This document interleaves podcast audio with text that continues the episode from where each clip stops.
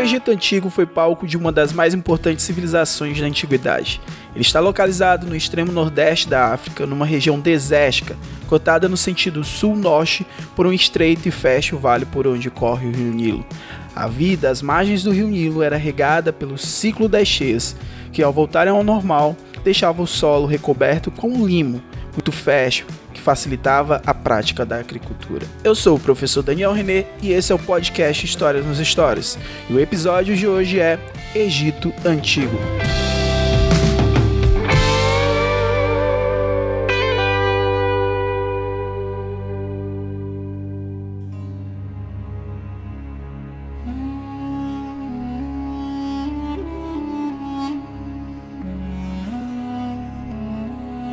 Formado a partir da mistura de diversos povos, a população era dividida em vários clãs, organizados em comunidades chamadas de nomos, que funcionavam como se fossem pequenos estados independentes. Por volta de 3500 a.C., os nomos se uniram formando dois reinos, o Baixo Egito, ao norte, e o Alto Egito, ao sul. Por volta de 3200 a.C., dois reinos foram unificados por Menéis, rei do Alto Egito que tornou-se primeiro faraó, criando a primeira dinastia que deu origem ao Estado egípcio unificado. Começava um longo período de apogeu da sociedade egípcia, a Era dos Grandes Faraós.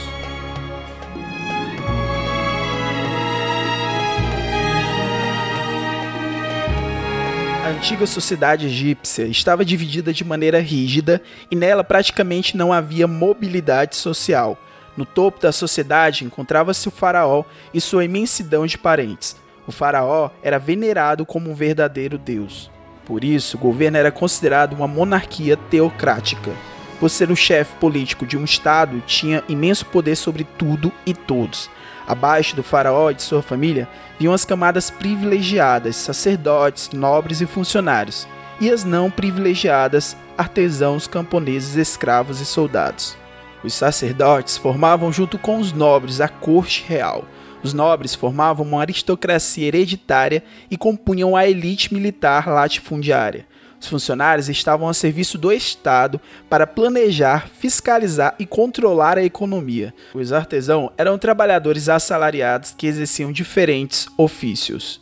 Os camponeses formavam a maior parte da população e exerciam a agricultura e eram forçados a pagar altos impostos. Os soldados eram mercenários estrangeiros contratados pelo Estado. Na sociedade egípcia, as mulheres tinham uma posição de prestígio. Podiam exercer qualquer função política, econômica ou social em igualdade com os homens de sua categoria social.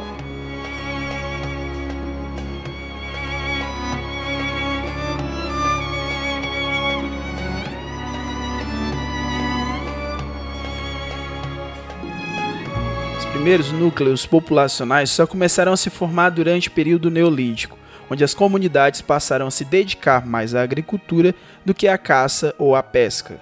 Por volta de 4000 a.C., os antigos núcleos deram lugar às pequenas unidades políticas, os nomos, governados por nomarcas, que se reuniram em dois reinos, um do Baixo Egito, ao norte, e o outro do Alto Egito, ao sul. Por volta de 3200 a.C., Menéis, o governador do Alto Nilo, unificou os dois reinos e se tornou o primeiro faraó, dando origem a um período dinástico que pode ser dividido em três momentos distintos: Antigo Império, Médio Império e Novo Império.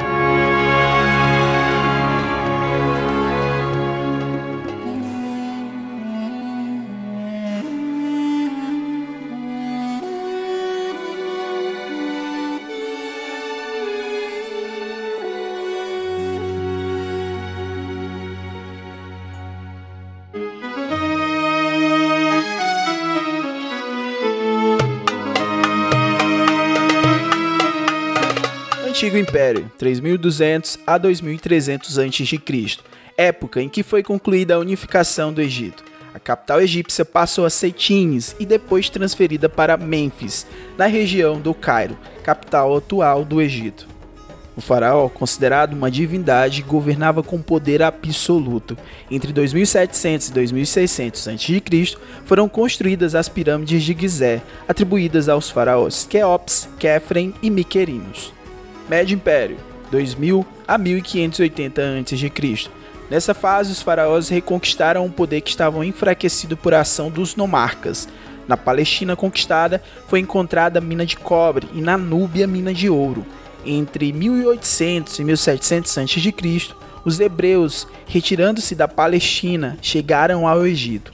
Os Ixos, povo nômade de origem asiática, invadem o país, permanecendo na região até 1580 a.C.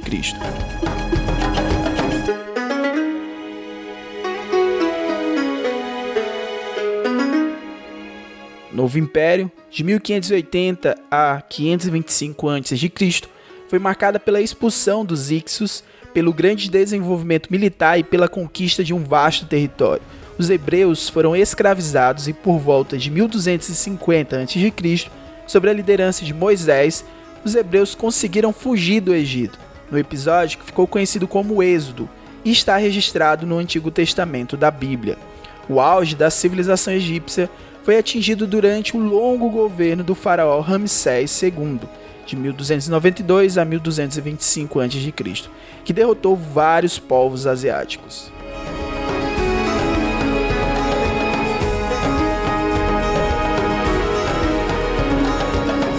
Após seu reinado, as lutas entre os sacerdotes e os faraós enfraqueceram o Estado, o que estimulou novas invasões.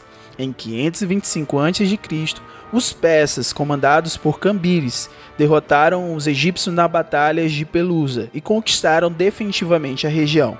A partir de então, o Egito deixaria de ser independente por pelo menos 2.500 anos, período em que se tornaria sucessivamente província dos persas, território ocupado por macedônios, romanos, árabes, turcos e finalmente ingleses.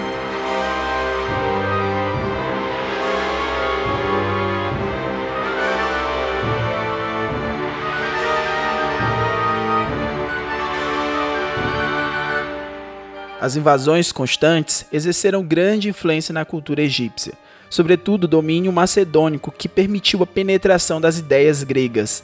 Esse domínio instaurou uma dinastia de origem macedônica chamada Ptolomaica ou Lágida, a qual Cleópatra pertenceu.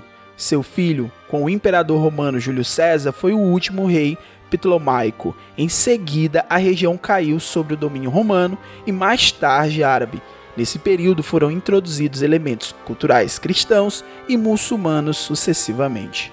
A sociedade egípcia era marcada por uma profunda religiosidade.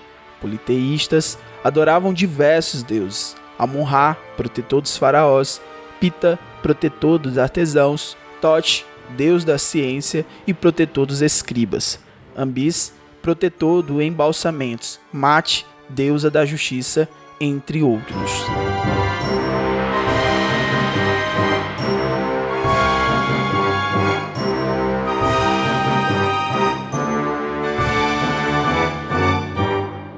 Acreditavam em vida após a morte, no retorno da alma ao corpo, cultuavam os mortos e desenvolviam técnicas de mumificação para conservar os corpos.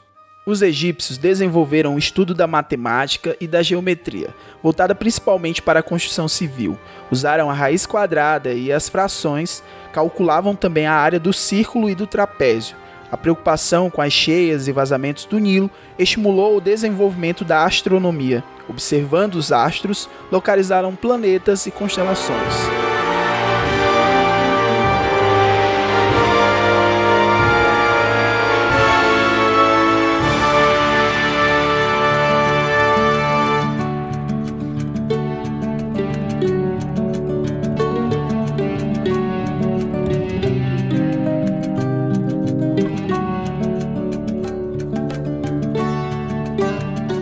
Era dividida em 24 horas, a semana tinha 10 dias e o mês 3 semanas. O ano de 365 dias era dividido em estações agrárias, cheia, inverno e verão.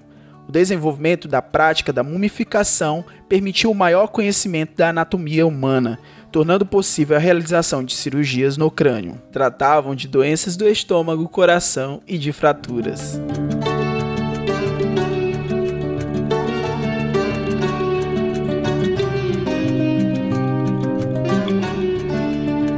A escrita desenvolveu-se de três formas: hieroglífica, a escrita sagrada dos túmulos e templos, a mais antiga, anterior a 3000 a.C., composta por mais de 600 caracteres. A hierática, uma simplificação da hieroglífica. Seu uso estava ligado à religião e ao poder. A demótica era a escrita popular formada por cerca de 350 sinais, usada nos contratos redigidos pelos escribas.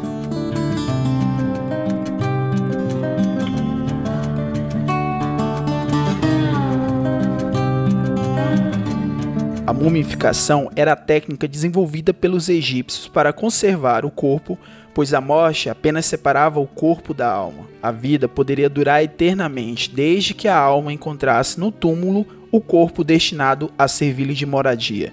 Para eles, depois de julgada e absolvida pelo tribunal de Osíris, a alma vinha em busca do corpo.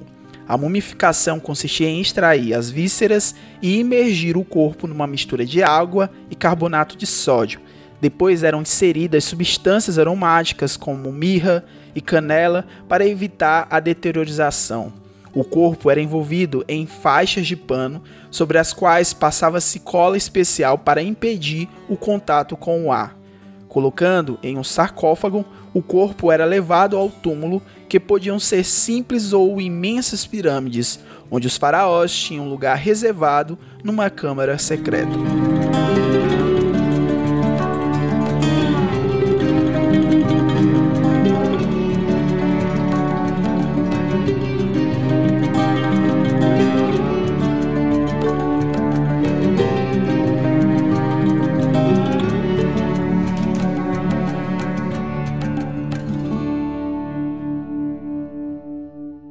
Principal haste desenvolvida no Egito Antigo foi a arquitetura.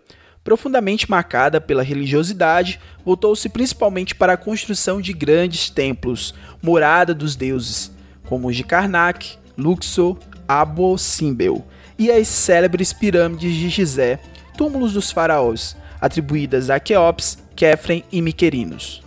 A escultura egípcia atingiu o auge com a construção de grandes proporções, como as esfinges e as estátuas de faraós. Merece atenção as obras de pequeno porte, como os sarcófagos, de pedra ou madeira, nos quais os artífices procuravam reproduzir as feições do morto para ajudar a alma a encontrar o corpo. Eles chegavam a incrustar nos olhos pupilas de cristal, a pintura representava cenas do dia a dia, permitindo hoje a se reconstruir a vida cotidiana dos egípcios.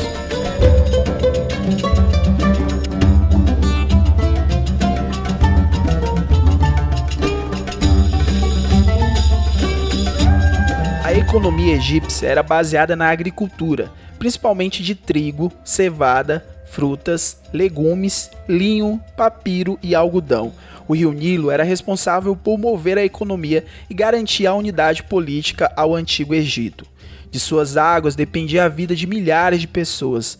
A construção de diques, reservatórios e canais de irrigação era tarefa do Estado. Era desenvolvida a pesca, a caça e a criação de animais. Uma característica da economia era que não havia propriedade privada da terra que pertencia à comunidade como um todo. Os camponeses e artesãos eram obrigados a dar parte de seus produtos para o Estado em troca do direito de cultivar o solo.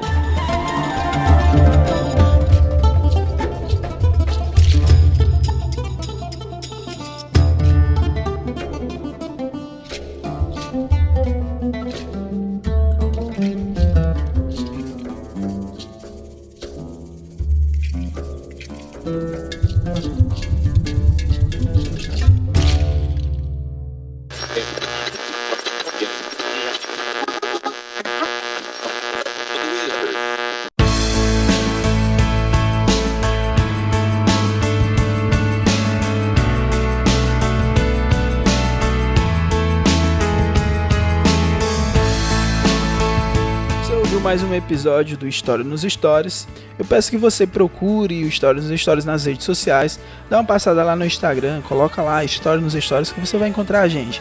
Além de podcast, além de podcast com todos esses assuntos, temos também aulas no IGTV do nosso Instagram. Todas as aulas acontecem nos dias de terça-feira e o podcast é lançado todas as quintas, tá? Mais uma vez eu quero agradecer, compartilhe essa ideia, muito obrigado e até mais.